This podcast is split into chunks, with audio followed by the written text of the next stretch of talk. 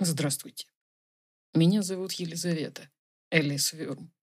Чехов сказал, кто испытал наслаждение творчества, для того все другие наслаждения уже не существуют. Это правда. Мне нравится создавать, писать книги и подкасты. Я долго искала удобный сайт для подкастинга, и я его нашла. Анкор. Анкор FM. Добро пожаловать на Анкор FM. Добро пожаловать в мой мир вместе с Анкор FM. Спасибо за то, что вы меня слушаете. Здравствуйте. Меня зовут Елизавета, вы слушаете мой новый подкаст. Этот подкаст я хочу начать с такой цитаты. «Хочешь отомстить? Рой сразу две могилы». Этот подкаст я хочу посвятить игре «Одни из нас», первой и второй части.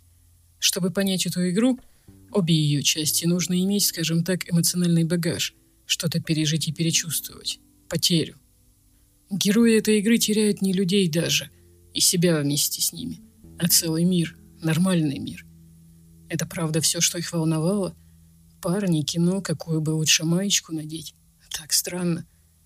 Каждый герой этой игры теряет себя, теряет в себе человека и человеческое. Все ожесточаются, и дети тоже, по-другому не выжить. Мы видим девочку-подростка, Элли – Ребенок, который не застал того старого нормального мира. Это ее слова про парней, кино и маечки. Она искренне не понимает. Она другая, сильная духом, поэтому Джоэл и принял ее. Она такая же, как он, только еще не так израненная чувством потери. Оба персонажа – личности. Сильные личности. Зрелый крутой мужик, контрабандист и девочка-подросток, привыкшая выживать. Чтобы понять персонаж Элли, нужно понять мир, в котором она живет.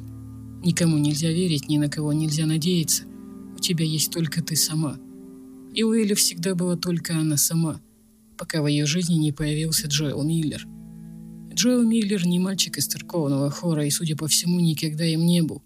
А многие люди не понимают этого, когда проходят вторую часть игры и возмущаются смертью Джоэла.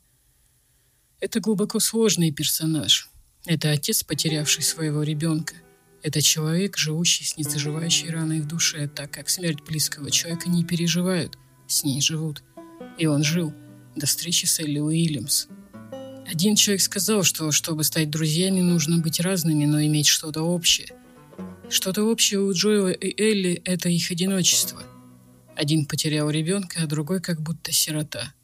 Сиротство оно разное – Сирота – это и отец, потерявший своего ребенка. В каком-то смысле Элли его усыновила. Оба персонажа, и Джоэл, и Элли, дополняют друг друга. Как отец и дочь, как друзья. Между ними зарождается настоящая крепкая дружба. В сути своей Элли только по годам ребенок. Джоэл находит в Элли смысл жизни. Не просто так звучит его фраза. Надо идти вперед, искать за что сражаться. Он прав – без идеи человек становится скотом, и мы видим скотство людей в этом страшном мире. Ублюдки всех мастей, преступники, маргиналы и просто монстры. Что меня поразило во второй части игры? Пишу сценарий и понимаю, что это две разные игры. Первая и вторая части. И о первой и о второй части нужно говорить отдельно. Как остро и больно. Страшно и пронзительно звучат крики о тех, кого ты убиваешь. А я сейчас говорю о серафитах – об этих странных мужчинах и женщинах, фактически стерших свой пол, свою личностную идентичность. Небольшая ремарка от меня о том, как я понимаю серафитов. Это отсылка к роману Бальзака «Серафита», о человеке, который одним людям виделся мужчиной, а другим женщиной. Опять же, чтобы понять эту игру, замысел этой игры, правильно, нужно быть мыслящим человеком.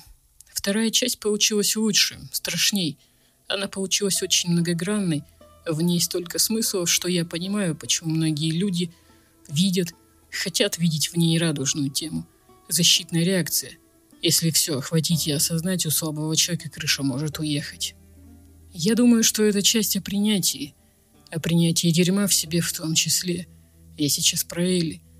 Первая часть игры кончается на том, что Джоэл не отдает ребенка на растерзание цикадам.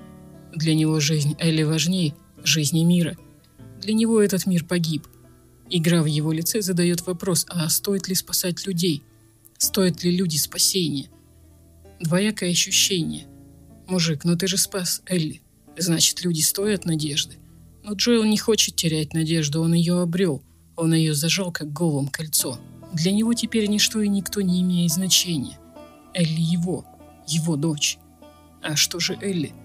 Девчонка вбила себе в голову, что у нее миссия, что она должна, что она может. А оказалось, что она просто человек. Человек, который никому ничего не должен. Так рассудил Джоэл. Элли не может простить его за это и не прощает. Девке 19 лет. Джоэл ищет ее понимание и прощение. Прощение за то, что он спас ее жизнь. Она не прощает, так как не понимает. Не понимает мотивы Джоэла. В первой части игры а, он говорит ей, «Ты не знаешь, что такое потеря». Элли узнает, что такое потеря. Когда теряет Джоэла, узнает себя, какая она. Поэтому многих людей бомбит смерть Джоэла, так как интуитивно они чувствуют, что они бы его тоже не поняли, как и Элли, и тоже осуждали и судили. Элли узнает о себе много нового. Какая она? А какая она? Неплохая, не хорошая, живой человек, молодой человек, который думал, что прав он, она. Самое страшное — это терять свое. Нет ничего страшнее для человека, чем потерять свое — Элли потеряла свое, Джоэла, друга, отца.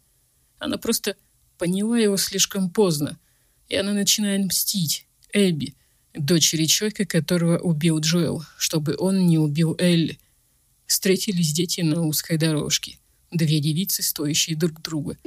Как я понимаю, Нил Дракман обыгрывает кармическую ситуацию, начало которой было положено в первой части игры.